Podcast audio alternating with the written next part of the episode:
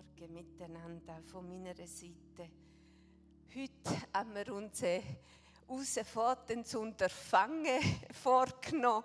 Der Römerbrief 4 Kapitel. Oh, habe ich gerungen, dass ich es zusammenfassen kann. Ob mir das klingt heute auch, Herr, du weißt, ich gebe dir alles, was ich kann und kann. Und es ist wirklich ein bescheidener Versuch die Erkenntnisse, die ich mir erworben habe am Römerbrief, im Wissen, dass mein Wissen bruchstückhaft ist, möchte ich euch heute über den Römerbrief, aber auch die große Linie von dem Brief äh, erzählen. Wie Nico Leute gesagt hat, am besten ist man schaufelt gerade selber in dem Brief da hat so viel zum Erforschen. Also ich werde euch nur einzelne Perlen können weitergeben und hoffe einfach, dass Gott zu ihren Herzen redet. Wir kennen so viele aus der Bibel und doch muss es unseres werden. Im Herz landen, im Kopf haben wir es noch schnell begriffen. Aber dass es im Herz landet, da braucht es wirklich die Hilfe vom Heiligen Geist. Ja, ich habe euch zu Beginn das Bild genommen von der Krone. Das ist eine Krone, wo mein Mann, der Matthias, mir geschenkt hat. Das ist meine Lieblingskrone. Ich habe nicht so viele Sachen in der Wohnung. Ich bin eher spartanisch unterwegs. Aber diese Krone gebe ich nicht mehr her. Weil die ist auch in so einer Zeit von Zerbruch entstanden. Und was für eine Gnade, was Gott, äh, was er kann tun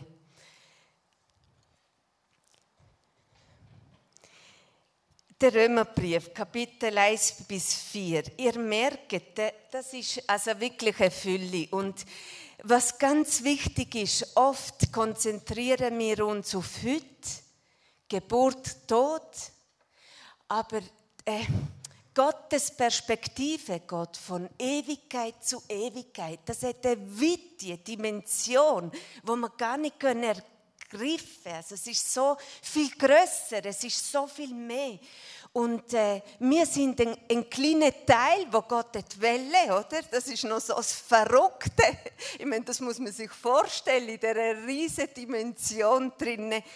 Und das ist ganz wichtig, dass wir das uns immer wieder verinnerlichen. Die Welt ist viel, viel, noch viel weiter, als du jemals kannst erträumen.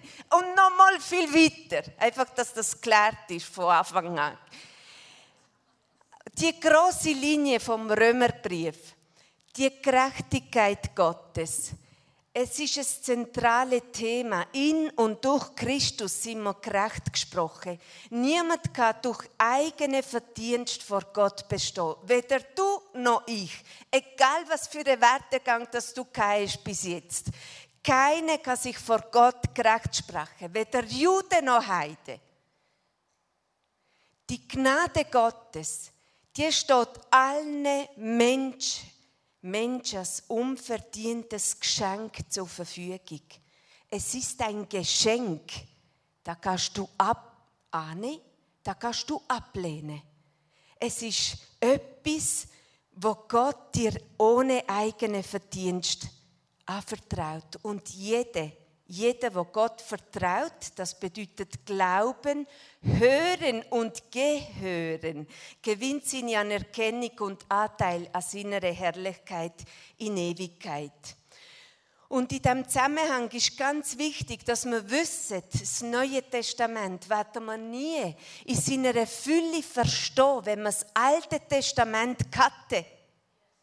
Das gehört unweigerlich zusammen neue Bund kannst du nicht verstehen im Alten Testament, weil du kannst nicht verstehen, was das genau bedeutet dass Jesus am Kreuz von Golgatha gestorben ist, für dich und für mich, wenn du nicht verstehst, was Geschichte ist.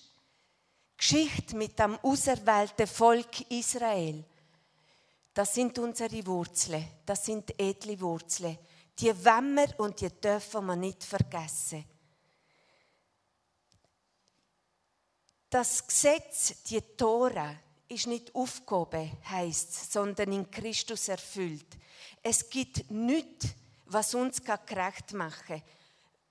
Denn alle haben sich vor Gott schuldig gemacht.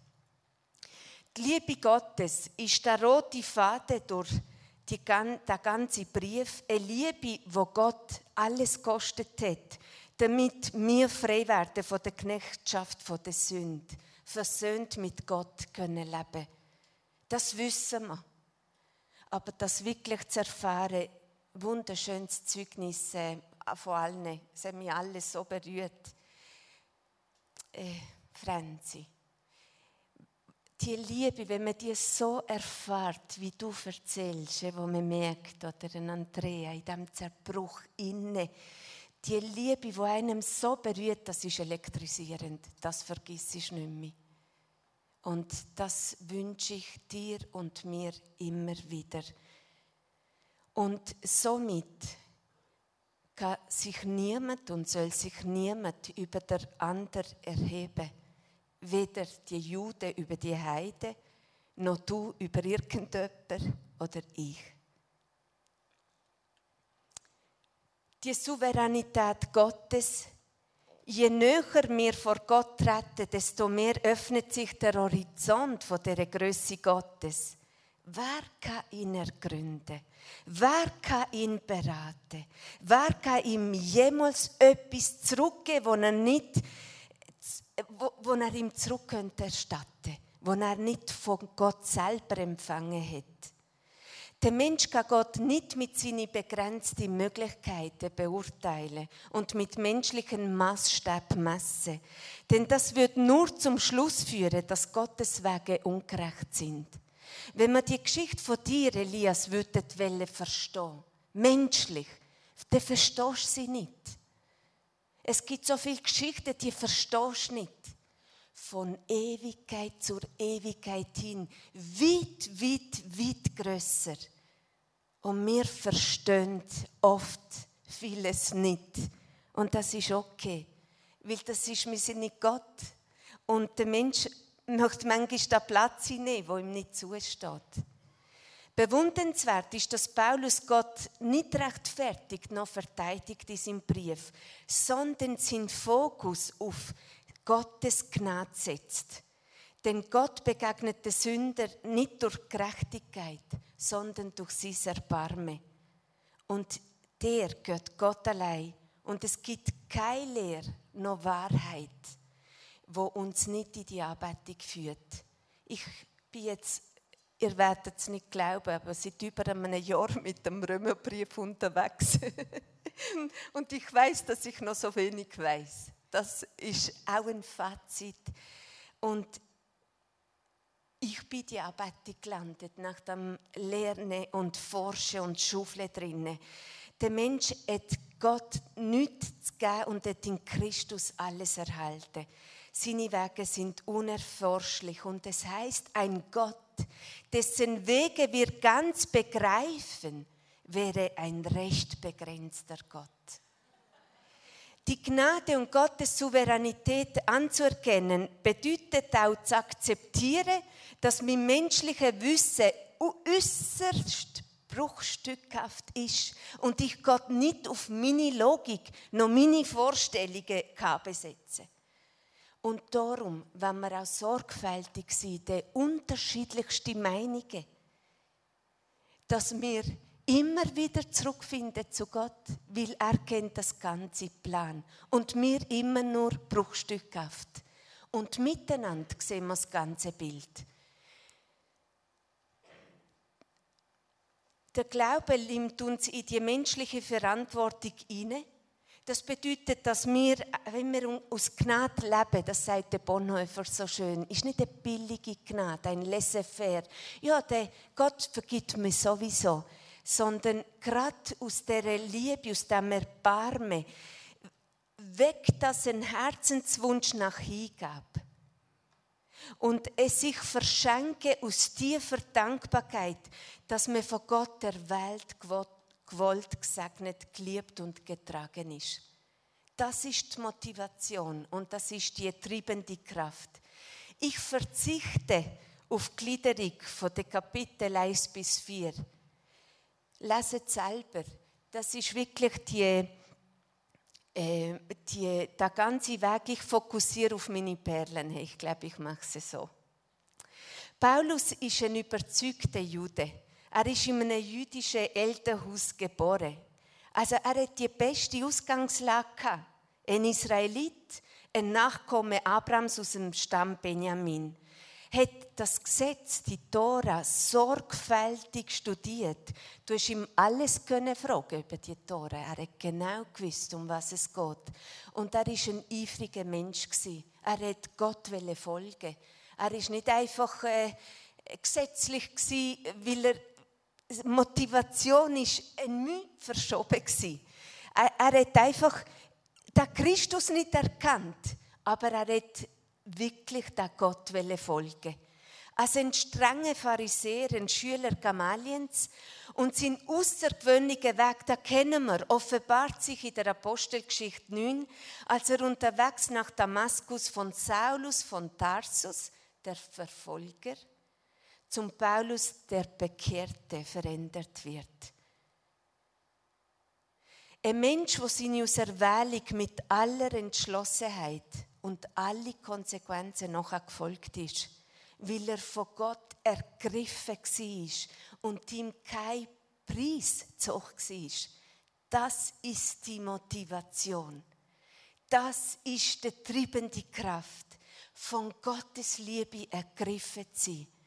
Und wenn du noch nicht von der Liebe Gottes ergriffen bist, dann schrei der Name Jesus, dass er wie auch Beatrice erzählt hat, wie ein Strom durch ihre diese ganze Kraft, das ist heute unser Gott. Ein Gott, der noch heute Wunder tut. Und dieses Leben ist ihm sehr, sehr, sehr, sehr, sehr kostbar. Paulus bezeichnet sich als Sklave Christi. Sklave zu sein, das kennen wir schon gar nicht mehr. Aber das bedeutet vollkommene Gehorsam. Wenn er sagt links, dann heißt es nicht rechts. Und wirklich, dass die Gottesfurcht, wo sich vor Menschenfurcht nicht beugt. Seine Identität ist in Christus felsenfest und Paulus kennt keine falsche Bescheidenheit, sodass er seine Berufung demütig annimmt und sich in dieser Berufung hingibt. Paulus ist auserwählt worden für einen Dienst, den er sich selber nicht hat können geben. Nur als Empfangende können wir weitergehen. Und nur wenn wir selber die Liebe Gottes erfahren, können wir lieben und mutige Schritte vom Korsam tun, weil sich tief im Herzen verankert, dass wir den Herr vertrauen. In und durch alles hindurch. Auch wenn es nicht gerade so aussieht oder wird, wie ich mir das gewünscht habe. Von Ewigkeit zur Ewigkeit hin. So groß ist der Plan Gottes. Durch Jesus Christus schaffen wir das, was unmöglich zu schaffen ist. Kyrie eleison. Dennoch setzen wir unsere ganze Kraft hinein und tragen unser Teil bei. Verstehen? Das kein Paradox. Alles von Gott empfangen und, und alles daran setzen, dass wir können weiterschenken Ich tue oh, und die Ehre gehört ihm, ich komme auf das zurück. Ich tue kurz zusammenfassen zum Paulus. Paulus hat die Liebe Gottes erfahren, glaubt an Jesus Christus.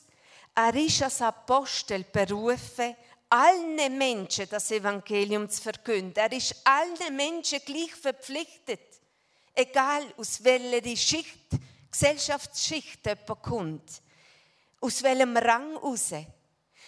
Daraus entsteht der Weg des Gehorsams, nicht aus Gesetzlichkeit, sondern aus Gnade. Eine Nachfolge, welche Christus ins Zentrum stellt und sich nicht durch Menschenfurcht leiten lässt. Da bleiben wir Lernende.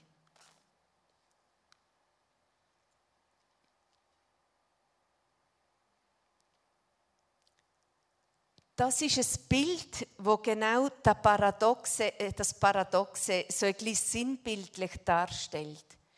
Wir sind unterwegs und wenn die Menschen für Gott gewinnen, gewinnen heisst nicht Menschen verängstigen für Gott, gewinnen. Die Liebe Gottes ist so gewinnend, ist so attraktiv. Und ihr merkt da, die Fischer, die dran sind, sie brauchen die Kraft von Gott, dass ihnen der Fischfang auch gelingt. So sinngemäß, wenn wir unterwegs sind. Eine zentrale Botschaft im paulinischen äh, Brief ist die Rechtfertigungslehre, also gerecht gesprochen durch den Glaube allein an Jesus Christus. Er hat selber erfahren, dass der Versuch, Gottes Anerkennung durch ein tadelloses Leben nach dem Gesetz äh, sich selber zu verdienen, Achtung, zu Stolz, Ungerechtigkeit, Hartherzigkeit bis hin zu Hass gegenüber denen führt, die nicht gleich konsequent sind. Ich lese es gerade nochmal. Paulus hatte selbst erfahren, dass der Versuch, Gottes Anerkennung durch ein tadelloses Leben, so ist man ein guter Christ, nach dem Gesetz zu verdienen, zu Stolz, Ungerechtigkeit, Hartherzigkeit bis hin zu Hass gegenüber denen führt, die nicht gleich konsequent sind. Paulus betont, dass sich niemand vor Gott gerecht spreche und zeigt auf, dass im Vergleich zur Auslegetradition vom Judentum nicht Abraham, sondern Gottes Versprechen, Verheißige und Abrahams Gottvertrauen steht.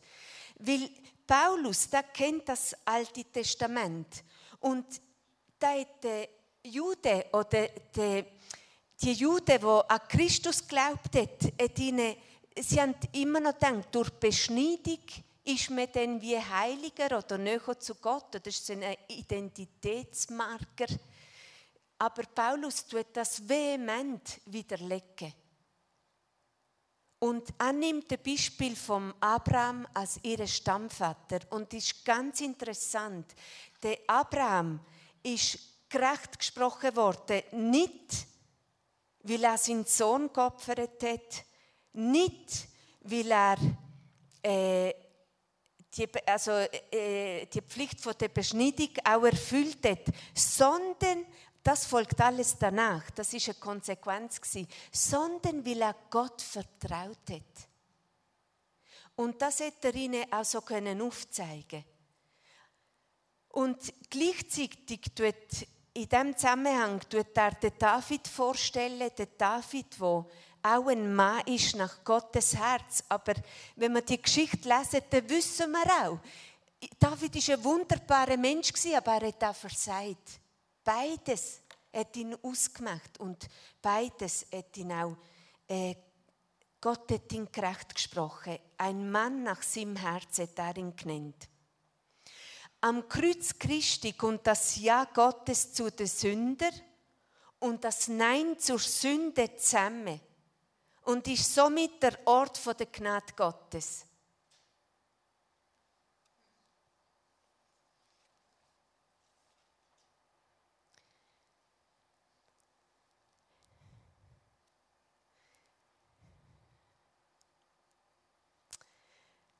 Abraham ist gerecht weil in der Glaube der Gerechtigkeit Gottes gerechnet wurde.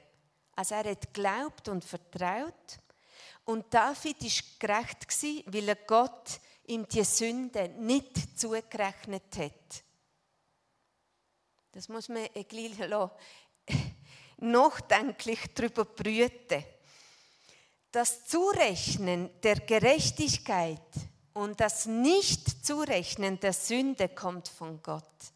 Denn er vergibt die Sünde anerkennt so seine Gerechtigkeit und ermöglicht dadurch die Vergebung der Sünde. Die Vergebung Gottes und sein Zudecken ruht weder auf menschlichem Verdienst noch auf Leistung. Ich bin mir sehr bewusst, dass ich der Inhalt, also ich muss euch ehrlich sagen, der Inhalt, ich bin viel geschufelt. Und die Sätze habe ich geschufelt und geschufelt und geschufelt. Und ich gebe sie dir weiter, aber du musst vielleicht auch schuffeln. Dass du wirklich sie für dich ausdeutschen Das geht dir der Geist Gottes offenbaren. Wir haben viele Geschichten heute Morgen gehört von dem sich am Nullpunkt bewegen. Schau, die haben mich lang gefragt und frage mich immer wieder, Herr, warum ich? Warum ich? Wie beim ersten Lied, ist ein Rätsel. Und ich denke, warum, Herr? Warum so viel Gnade? Ich bin eine über, überaus reiche Frau und verstand nicht immer, warum. Das ist so eine Gnade. Weil menschlich gesehen hätte ich mich nie ausgewählt für so eine Aufgabe. Versteht ihr? Und wenn du manchmal zweifelst, was macht denn die dort, dort vorne? Ich frage mich das manchmal auch. Aber Gott hat das so welle. Und der wird dich demütig drinstehen. Und ich liebe meine Gemeinde. Und ich liebe mein Team. Und das sage ich jeden Tag, immer und immer wieder. Kyrie elesen. Herr, bewahrt das Herz, dass es nicht hartherzig wird. Bewahr unser Herz. Da brauchen wir wirklich die Gnade. Weil wissen da die Juden, Heiden, die Konflikte, die dort sind, da könnte man fast in eine Versuchung verfallen. Ja, das sind Juden, oder? Die sind dem Gesetz gefolgt. Aber was heißt das für uns? Wo werden wir gesetzlich?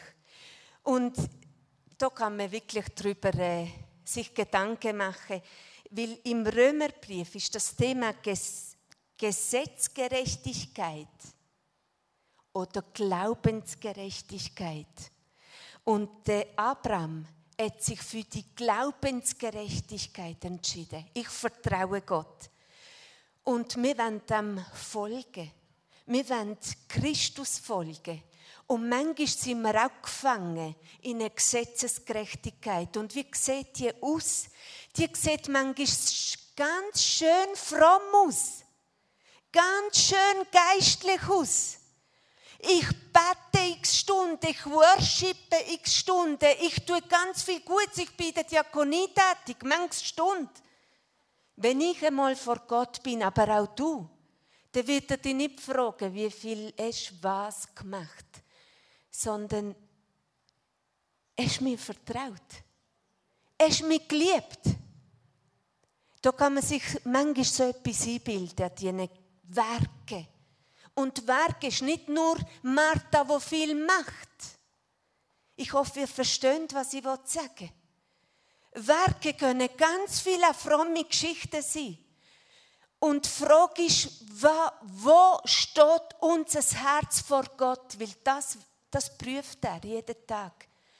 Und da können wir nur an dem Kreuz kommen. Weil wenn, wenn wir vor, vor Gott auf Knie gehen, nur so können wir vor Menschen stehen. Und manchmal bilden wir uns etwas ein, was, was ich, was wir könnten. Und das sage ich aus Erfahrung. Wo ich an meinem Nullpunkt gestanden bin, Franzi, ich könnte dir nicht sagen, ich bin nicht gläubig und ja Jesus nicht geliebt. Ja Jesus so sehr geliebt. Ich habe so sehr geliebt. Ich habe mir so Mühe gegeben. Wirklich eine gute Christin gewesen. Ich habe alles gegeben. Alles gegeben. Ich bin eine führende Person in diesem Elim. Und ich habe den Leuten predigt, was wichtig ist, wie man eine Ehe führt, wie man das macht. Und irgendwann ist meine eigene Ehe es so in Brüche. Und wisst ihr, die äußere Fassade, es so sieht es aus bei mir, dass man, ich, ich will ein guter Christ sein, das ist, ist, ist kein schlechter, ich will, wie der Paulus, ich kann das so gut verstehen. Ja welle ein guter Christ sein. Und für einen guten Christ macht man das, das, das, das.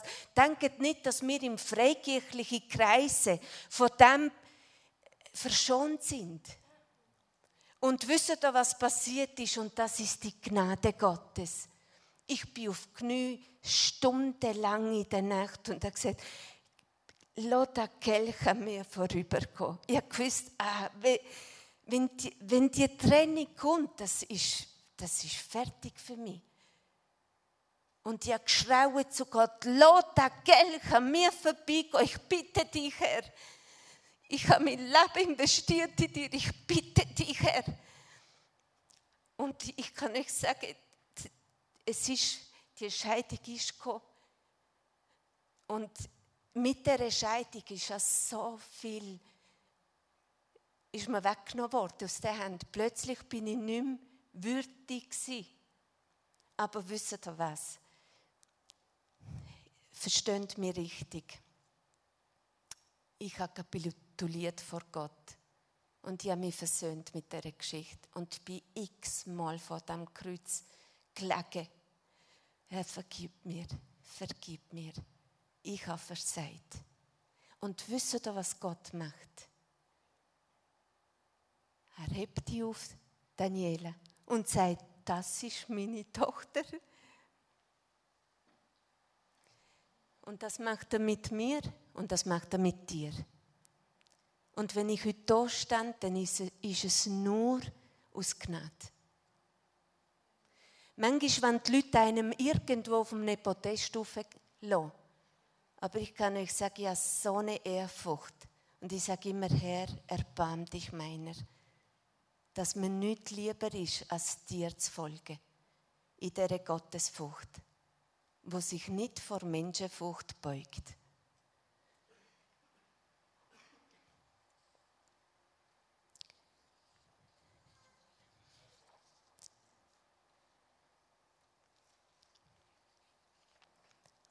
Eine überwältigende Liebe.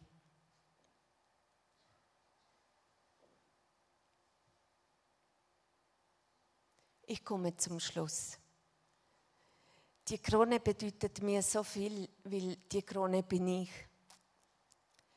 Und die Krone bist du.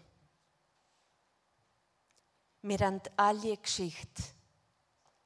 Vielleicht hast du eine optimale Ausgangslösung gehabt. Tolle Eltern, gläubig. Ist alles wunderbar gegangen. Freude drauf.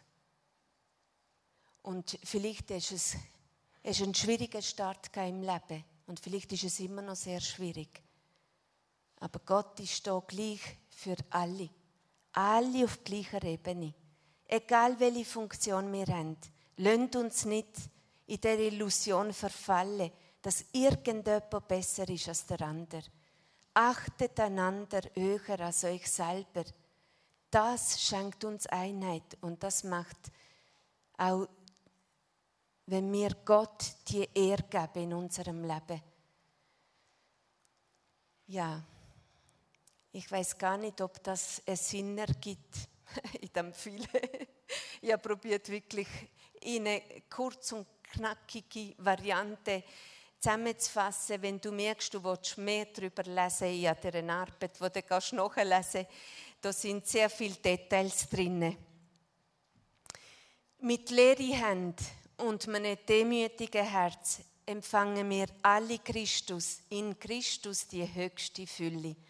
Am Kreuz offenbart sich unsere königliche Abstammung. Die Frucht davon ist Fruchtlosigkeit vor Menschen und der Frucht vor Gott. Oder anders formuliert, eben, wer vor Gott kann Knie, der kann vor Menschen stehen. Gott ist der Initiator von jeder Liebesgeschichte hier inne. Und jede Geschichte ist ihm gleich wertvoll. Du hast nicht eine kleinere, mindere Geschichte. Und wenn du mir vor zehn Jahren gesagt hättest, dass ich heute vor dir wird hätte ich dir gesagt, niemals. Aber wir haben den Gott von den Wunder und den Gott, der noch heute Wunder tut. Und vielleicht bist du auch in einer Situation, wo du denkst, niemals. Gott kann. Er macht nicht das, er macht nicht immer das, was wir uns wünschen. Er ist kein Automat. Aber er gibt dir noch viel, viel, viel, viel mehr. Ich habe heute einen wunderbaren Mann an meiner Seite. Er ist mein bester Freund. Und in all dem Zerbruch und all die Krankheitsjahre hinter uns, ich glaube, wir lieben uns heute mehr wie früher. Weil wir brauchen einander so sehr. Gott kann aus Scherbe eine wunderschöne Krone machen. Felsenfest steht, dass über alle Ungewissenheit, wo in dem irdischen Leben uns kennzeichnen, absolut gewiss ist, ewiglich und unveränderlich, ist die unüberbietbare Liebe Gottes. Und niemand und nichts kann uns von dieser Liebe trennen. Halleluja. Ich hoffe, das ist der Siegel in deinem Herz. Das hat mir so oft durchgetragen. Zu wissen, nichts und niemand kann mich von dieser Liebe trennen. Es spielt gar keine Rolle, was ich mache in meinem Leben. Nichts und niemand kann mich von dieser Liebe trennen. Und ich habe diesen Zerbruch gebraucht. Aber ich wünschte, das Siegel, auch ohne Zerbruch im Herz, muss nicht immer ein Zerbruch vorausgehen. Du kannst dich ganz in der Freude heute entscheiden wieder. Ja, wenn du das Siegel nicht spürst in deinem Herz, Herr, ich brauche das Siegel. Die tiefe, tiefe, tiefe Gewissheit, dass wenn windet und stürmt, du weißt, nichts kann mich trennen von dieser Liebe. Und Nicole, du hast, mit, du hast mit meinem Taufgespruch gestartet, das hat mich heute so ermutigt. Weder Tod noch Leben, nichts von Ewigkeit zur Ewigkeit hin.